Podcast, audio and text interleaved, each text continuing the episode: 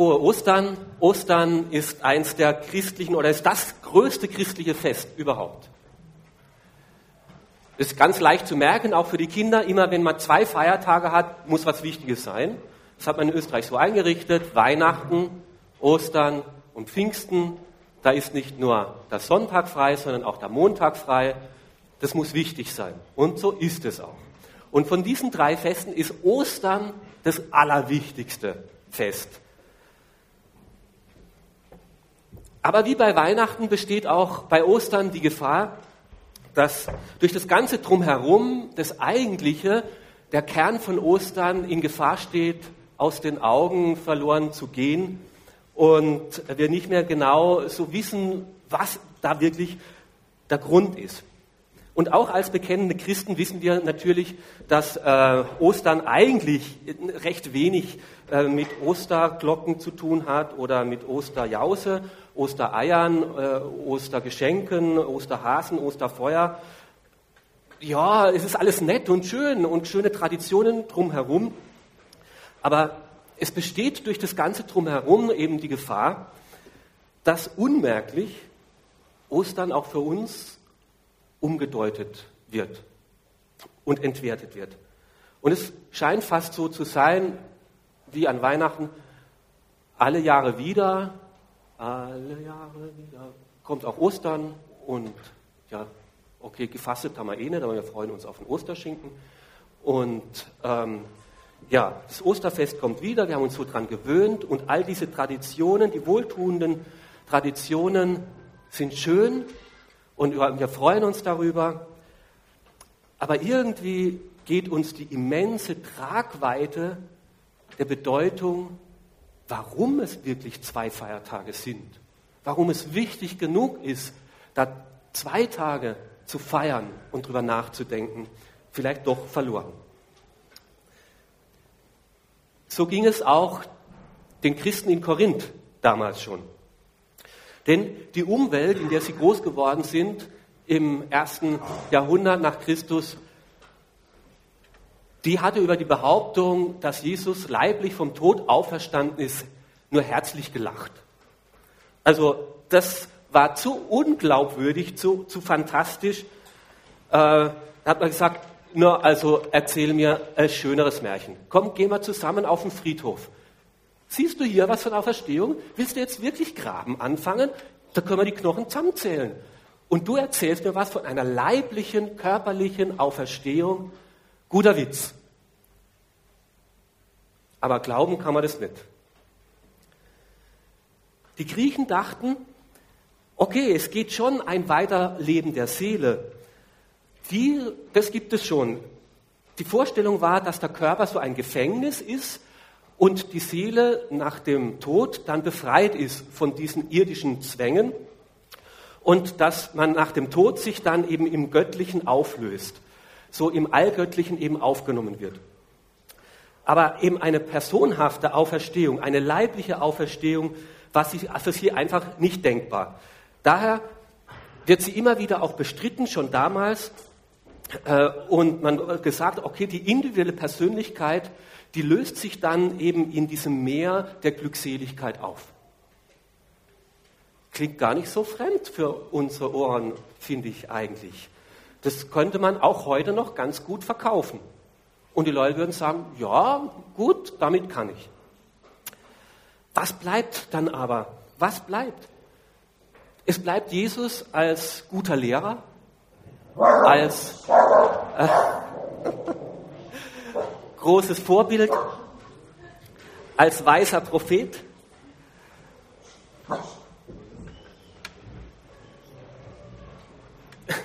Ist auch was Neues.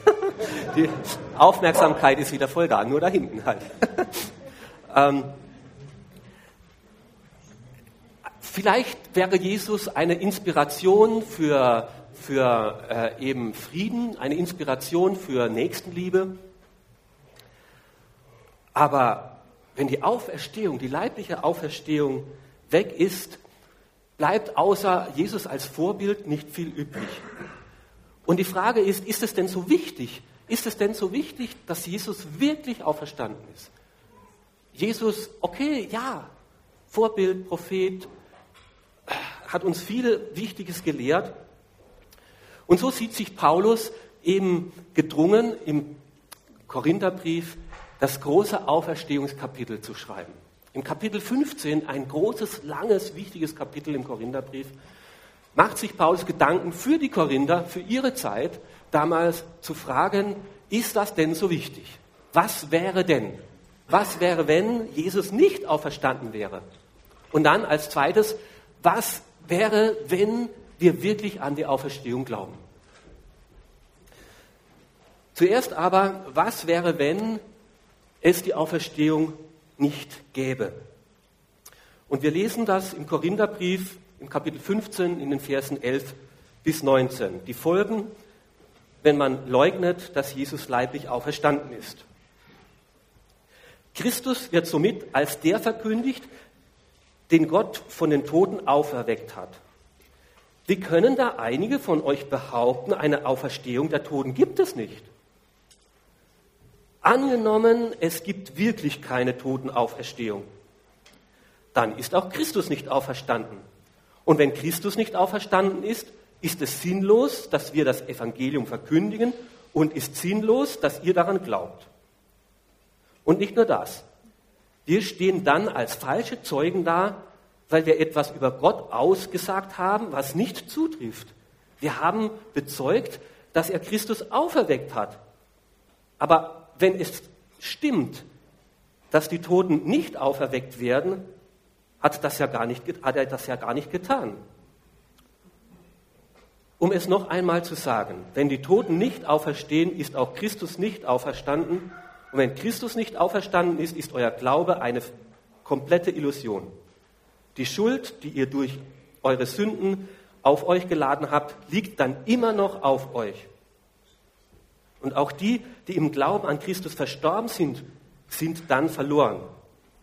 Wenn die Hoffnung, die Christen uns gegeben, Christus uns gegeben hat, nicht über das Leben in das, der jetzigen Welt hinausreicht, sind wir bedauernswerte Menschen, die bedauernswertesten unter allen.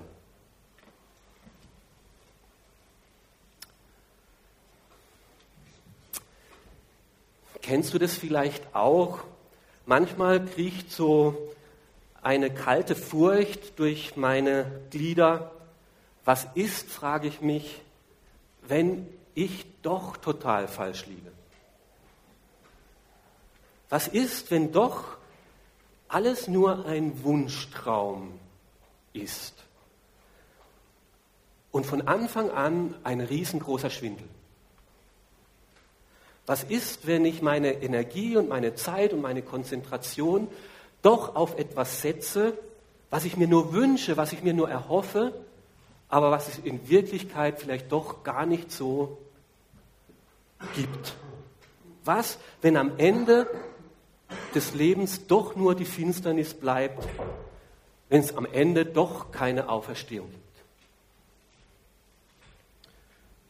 Und Jesus, Paulus macht sich darüber Gedanken und schreibt darüber den Korinther.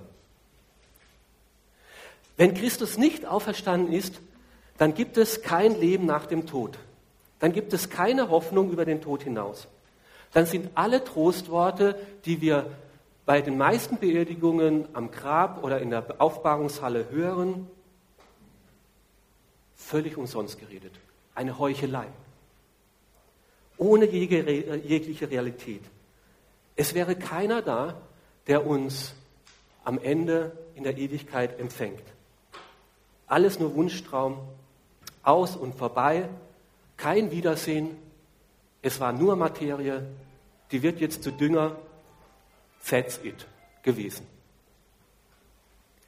Wenn es keine Auferstehung gibt, sagt Paulus hier, dann hätte Petrus und alle die Jünger gelogen. Und nicht nur die, sondern 500 haben behauptet, wir haben ihn leiblich gesehen, wir haben ihn berührt, wir haben mit ihm gesprochen, an verschiedensten Orten dann wäre auch er, Paulus, ein Riesenschwindler gewesen, ein Betrüger.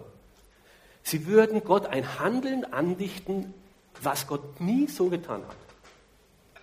Und noch unglaublicher, alle diese zwölf und Paulus genauso würden für diese Lüge, von der sie wissen, dass sie nicht stimmt, dann tatsächlich ihr Leben lassen und den Märtyrertod sterben. Es wäre alles nur Lug und Betrug, ein Hochstapeln bis zum geht nicht mehr. Wenn es keine Auferstehung gibt, dann würde das bedeuten, dass sich niemand sicher sein kann, sagt Paulus, dass unsere Schuld wirklich vergeben worden wäre. Das Evangelium wäre nicht eine gute Botschaft, es wäre eine Hoffnung. Okay, Jesus hat gesagt, dass er die Sünde auf sich nimmt und für unsere Sünde stirbt. Nur, aber können wir es wissen? Wissen wir, dass Gott es angenommen hat? Wissen wir, dass es wirklich stimmt? Wenn Jesus nicht auferstanden ist, wissen wir es nicht. Es bliebe eine vage Hoffnung, aber eine Sicherheit über Vergebung der Schuld. Eine Gewissheit, dass Gott uns annimmt. Einen echten Frieden und eine befreite Freude können wir nur haben, wenn Jesus leiblich auferstanden ist. Wenn es keine Auferstehung der Toten gäbe, dann könnten wir jetzt aufstehen und nach Hause gehen. Es wäre völlig belanglos, was wir hier Sonntag für Sonntag tun oder auch unter der Woche. Es wäre reine Zeitverschwendung, wenn du weiterhin meiner Predigt zuhörst. Es wären ja nicht mehr als gute Gedanken. Und da kannst du genauso den Fernseher einschalten und hörst auch nette Gedanken in verschiedenen Interviews und Filmen. Ähm, es wären einfach Zitate von einem beeindruckenden Menschen von vor 2000 Jahren, wo es sich lohnt, darüber Gedanken zu machen, aber ohne Kraft, ohne Realität, ohne, ohne Bedeutung für uns heute.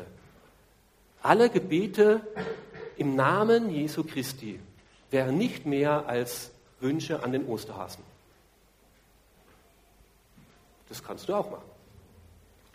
Niemand könne dann mit Gewissheit sagen, dass wir wirklich mit Gott in Beziehung treten könnten, dass wir mit Gott eine Gemeinschaft haben können, dass wir mit ihm leben könnten.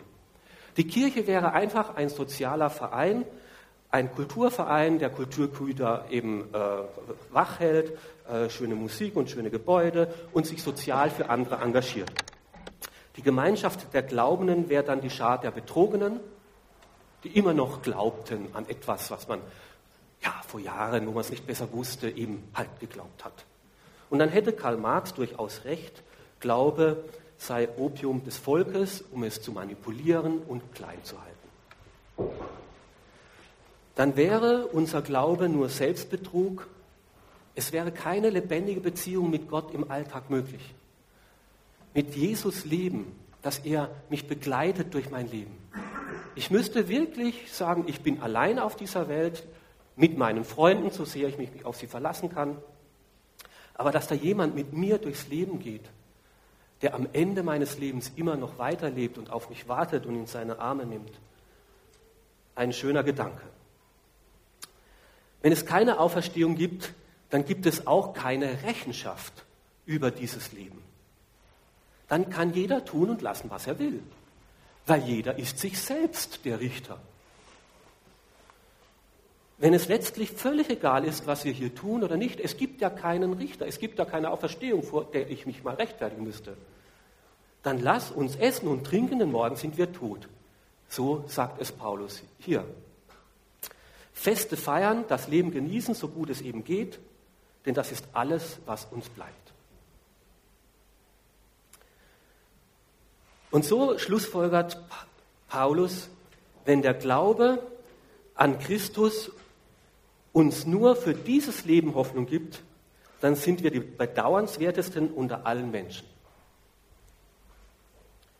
Wenn der christliche Glaube nur eine Lebenshilfe für jetzt sein soll und nicht mehr, dann fragt sich Paulus, dann sind Christen bedauernswert. Warum machen sie sich das Leben schwer? Warum leben Sie da nicht einfach ins Blaue? Warum bemühen Sie sich denn, auf Gott zu hören und Gottes Gebote zu befolgen? Wofür denn? Sie haben doch nichts davon. Ist das nicht alles dann die ganze Selbsthingabe und die ganze Hingabe an Gott? Ist das nicht? Das kann man sich sparen. Wofür denn? Nur Selbstbetrug. Am Ende bleibt das Scheitern wie das Scheitern von Jesus am Kreuz, ist auch euer Scheitern erbärmlich. Das alles sind die Konsequenzen, wenn wir die Auferstehung von Jesus leugnen. Es bleibt ein erbärmliches Christentum zurück, ein Denksystem, ja, eine Philosophie, eine vielleicht Religion, aber ohne Leben, ohne Kraft, ohne wirklicher Gewissheit. Und so ist das Thema Auferstehung, und deswegen hat Paulus auch ein so langes Kapitel darauf verwendet, kein Randthema des christlichen Glaubens, sondern es ist der Basisstein ganz unten, auf dem alles aufgebaut worden ist. Die Kirche wäre nie entstanden, wäre Jesus nicht auferstanden. Die Jünger wären immer noch zurückgezogen, in ihren vier Mauern geblieben und hätten sich irgendwann mal verkrochen, hätten sich nie getraut, jemals von diesem gekreuzigten Jesus zu reden. Auf das ist alles aufgebaut.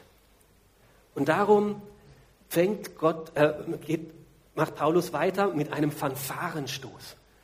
Im Vers 20, wie eine Trompete schmettert er es heraus. Nun aber ist Christus auferstanden von den Toten. Nun aber ist Christus auferstanden von den Toten. Sein Tod heißt kein Tod für uns. Seine Auferstehung heißt, wir werden auferstehen. Sein Tod heißt kein Tod für uns. Seine Auferstehung heißt, wir werden auferstehen. Und das ist das Siegel, das Gott Jesus aufgedrückt hat und gesagt, alles, was Jesus gesagt hat, alles, was Jesus getan hat, wird von mir beglaubigt. Ich habe ihn vom Tod auferweckt. Ihr sollt wissen, es stimmt. Der Sohn hat wirklich seine, eure Schuld gesühnt und weggetragen. Und allein die Auferstehung gibt uns darüber Gewissheit.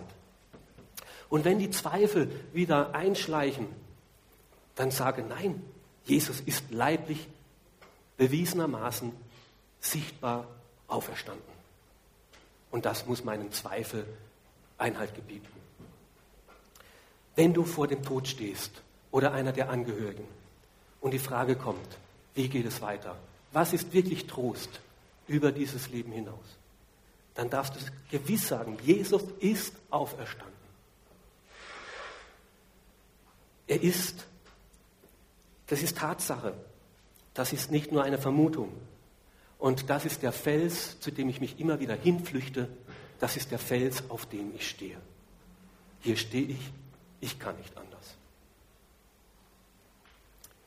Die Auferstehung hat immense Bedeutung, aber nicht nur für die Zukunft, für das Leben nach dem Tod, sondern eine große Bedeutung ebenso für unser Leben heute. Die Auferstehung ist nicht nur ein Fenster, durch das Licht in unsere Ungewissheit, in unsere Finsternis hineinleuchtet, das uns ermutigen soll, in Zukunft, wenn wir an diese Schwelle, an dieses Fenster kommen, hinauszublicken in eine andere Welt. Die Auferstehung ist eine Tür, ist ein Tor, durch das wir hindurchgehen sollen. Und das ist das zweite Gedankengang, den, äh, den Paulus hier macht. Was wäre, wenn wir wirklich an die Auferstehung glauben? Okay, niemand von uns, viele von uns würden sich jetzt hier zumindest nicht in der Kirche so trauen. Also ich weiß nicht, ob Jesus wirklich auferstanden ist. Ich habe da so meine Zweifel. Niemand will das ja wirklich leugnen. Aber wissen wir wirklich, was das bedeutet, wenn ich konkret mit dem Auferstandenen rechne. Was heißt es, Glauben zu leben, der mit dieser Hoffnung ernst macht, dass Jesus auferstanden ist und auch wir einmal auferstehen werden. Dass diese Welt nicht alles ist, sondern das Leben über diese Welt in die Gegenwart Gottes weitergeht. Die Folgen der Auferstehung für unser christliches Leben das macht Paulus in dem Korinther äh, Kapitel 15 ab dem Vers 29 deutlich und das möchte ich euch vorlesen und dann darüber nachdenken. Wenn das, was ich über die Auferstehung gesagt habe, nicht zutrifft, was für einen Sinn hat es dann, dass einige äh, von euch sich für diese Toten taufen lassen? Wieso lässt man sich für Tote taufen, wenn die Toten gar nicht auferstehen? Oder warum setzen wir Apostel uns in unserem Dienst ständig Gefahren aus? Es vergeht kein Tag, an dem ich nicht vom Tod bedroht bin. Das ist keine Übertreibung. Es, es ist wahr durch Jesus Christus, unseren Herrn. Hier im Ephesus hatte ich mit Gegnern des Evangeliums eine große Auseinandersetzung, die wie ein Kampf, wie mit wilden Tieren war, ein Kampf auf Leben und Tod. Weshalb hätte ich mich dauernd darauf einlassen sollen, wenn ich nicht überzeugt wäre, dass es eine Auferstehung der Toten gibt? Wenn die Toten nicht auferstehen, können wir es gleich mit denen halten, die sagen, kommt, lasst uns essen und trinken, denn morgen sind wir tot. Lasst euch durch solches Reden nicht täuschen. Schlechter Umgang verdirbt auch den besten Charakter. Kommt doch einmal richtig zur Besinnung und hört auf zu sündigen, denn einige von euch kennen Gott äh, letztendlich überhaupt nicht. Das muss ich zu eurer Schande sagen.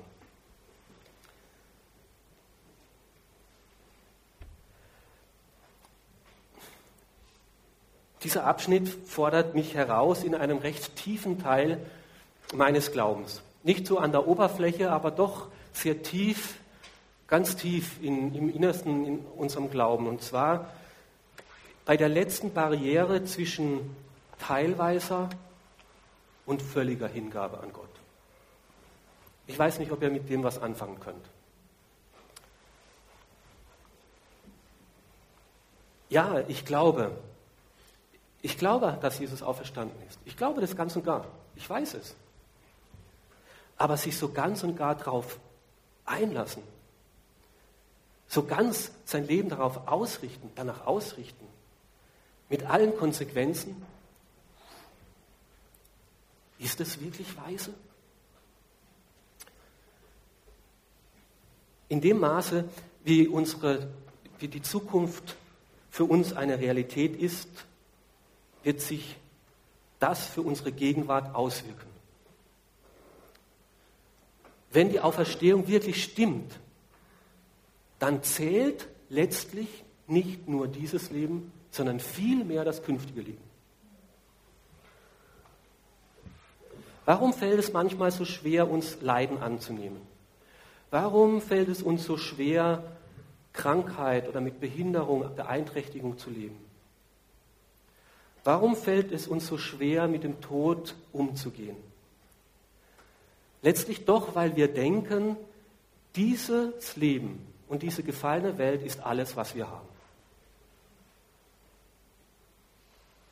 Nur zu leicht fühlen wir uns so, als ob unser Besitz, den wir haben, alles wäre, was wir haben. Nur zu schnell denken wir, dass dieser Körper der einzige Körper ist, den ich jemals haben werde. Aber wenn Jesus auferstanden ist, dann ist unsere Zukunft noch viel schöner, noch viel gewisser, noch viel lohnenswerter, als wir uns jetzt zu träumen wagen.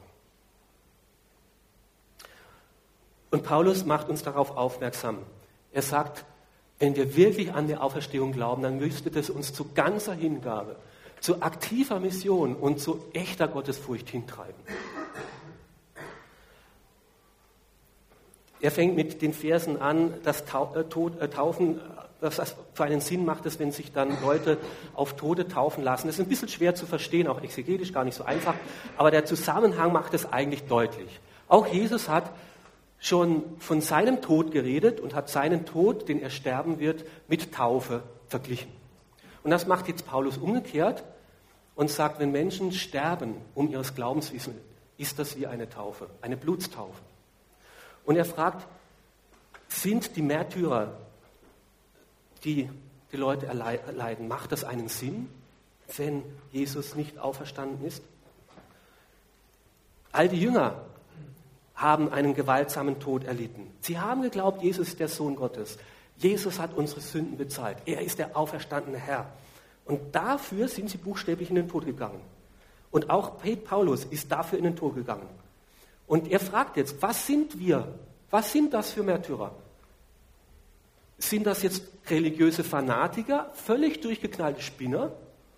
Oder sind das Glaubensvorbilder? Was war mit diesem Stephanus, mit diesem Jakobus? Wenn Stephanus stirbt im Steinhagel und sagt, ich sehe den Himmel offen stehen und Jesus zur Rechten Gottes. Und da werde ich jetzt hingehen. War das religiöse Fantasie und Wahn oder ist das Wirklichkeit? Wenn mit dem Tod alles aus ist, dann gibt es nichts, das, für das ich im, es sich lohnt, sein Leben wirklich einzusetzen. Dann wissen wir das jetzige Leben so schön beschützen und so auskosten, wie es nur geht.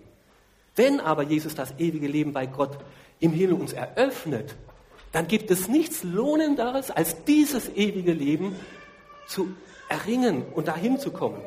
Dann ist der höchste Wert nicht dieses Leben, sondern das künftige Leben. Wenn ich weiß, dass die heutige Welt, der jetzige Körper, mein derzeitiges Leben nicht alles ist, sondern nur vorläufig, wenn ich weiß, dass ich eines Tages ein vollkommenes Leben in Herrlichkeit, in Gesundheit, in Geborgenheit, in Frieden haben möchte, werde, dann kann ich getroster auch Dinge hier erleiden, erdulden, aushalten, auf mich nehmen. Dann wird es ganz konkret, ganz echt, jetzt schon für mein Leben. Dann kann ich freier sein gegenüber diesen Existenzängsten. Was ist, wenn? Was ist, wenn ich das oder jenes nicht bekomme, nicht erringe?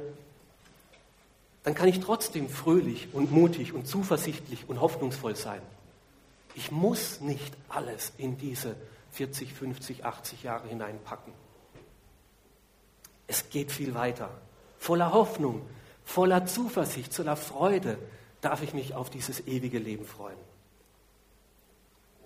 Und Paulus schert sich nicht im geringsten um dieses Leben jetzt. Wirklich, nicht im geringsten. Warum soll ich auch, sagt Paulus. Ich bin dem Auferstandenen begegnet. Er hat mir meine Sünden vergeben. Er hat gesagt, du wirst einmal bei mir in der Herrlichkeit sein. Worum sollte ich mich fürchten? Was sollten wir Menschen noch tun?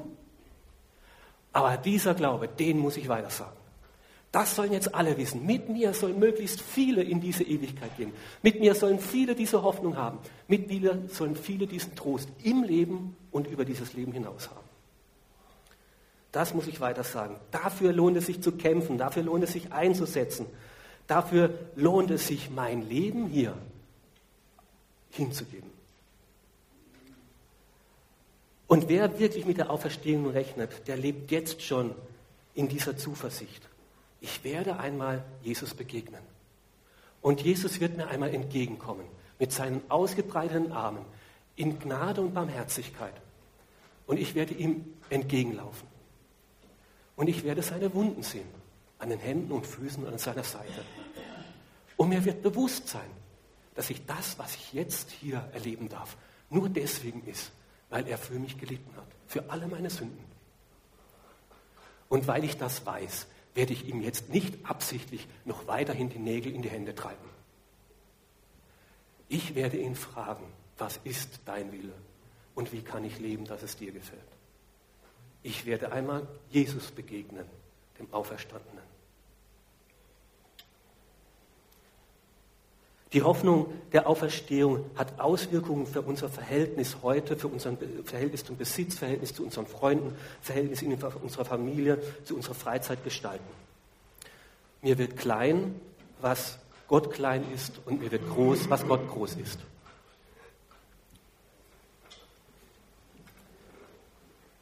Wenn es nur so wäre.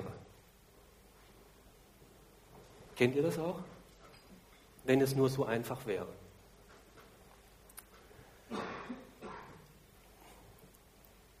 Wer letzte Woche da war, hat hier in der Gemeinde ein Beispiel gehört. Manchmal passiert es, Kinder gehen auf einer Mauer entlang oder im Wald auf einem schrägen Baumstamm und trauen sich immer mehr und immer mehr nach vorne und die Mauer äh, rechts und links ist nicht mehr und auf einmal ist die Mauer oder der Baumstamm zu Ende. Oh, umdrehen ist wackelig und schwierig. Okay, Vater steht unten und sagt, spring. Und jetzt ist die Frage, springt das Kind? Und warum springt das Kind? Wenn das Kind springt, ist es deswegen, weil es gehorsam ist? Der Vater hat gesagt, spring. Also ich bin gehorsam.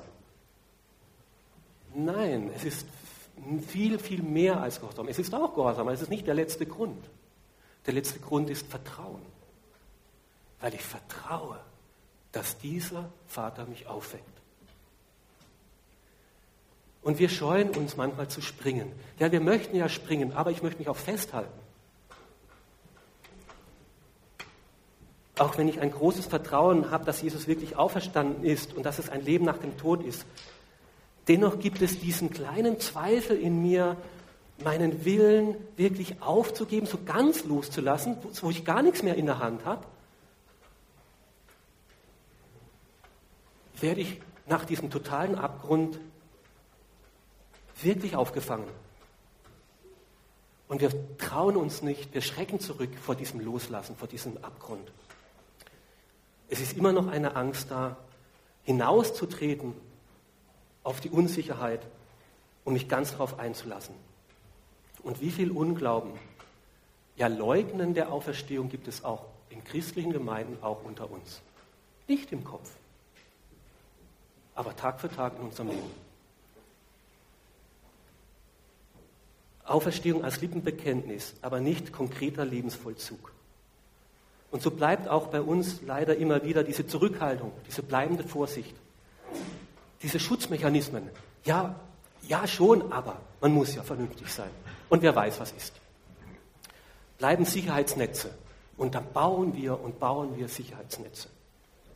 Wir hinken auf beiden Seiten. Das eine wollen wir haben, die Gewissheit, aber das andere wollen wir nicht loslassen. Ich brauche noch ein Unterpfand für mich selber. Wie nötig haben wir auch diese Auferstehungspredigt von diesem Paulus, dass er unsere trüben Augen öffnet und uns ansteckt mit seiner Begeisterung über die Gewissheit der Auferstehung. Und so schreibt Paulus am Ende dieses Kapitels, der letzte Satz, schreibt er dann, ähm, setzt euch unaufhörlich mit ganzer Kraft für diese Sache des Herrn ein. Ihr wisst ja, dass das, was ihr für den Herrn tut, nicht vergeblich ist. Es, es lohnt sich, wenn du dich ganz darauf einlässt. Es lohnt sich. Deine Einsatz, deine Hingabe, dein ganzer, wenn du dich ganz darauf einlässt, es lohnt sich. Es ist nicht vergeblich, was du für den Herrn getan hast. Und wenn ein Musikteam Lieder spielt, die dann nicht so rüberkommen, wie man sich das gewünscht hätte, es lohnt sich, wenn du es für den Herrn getan hast.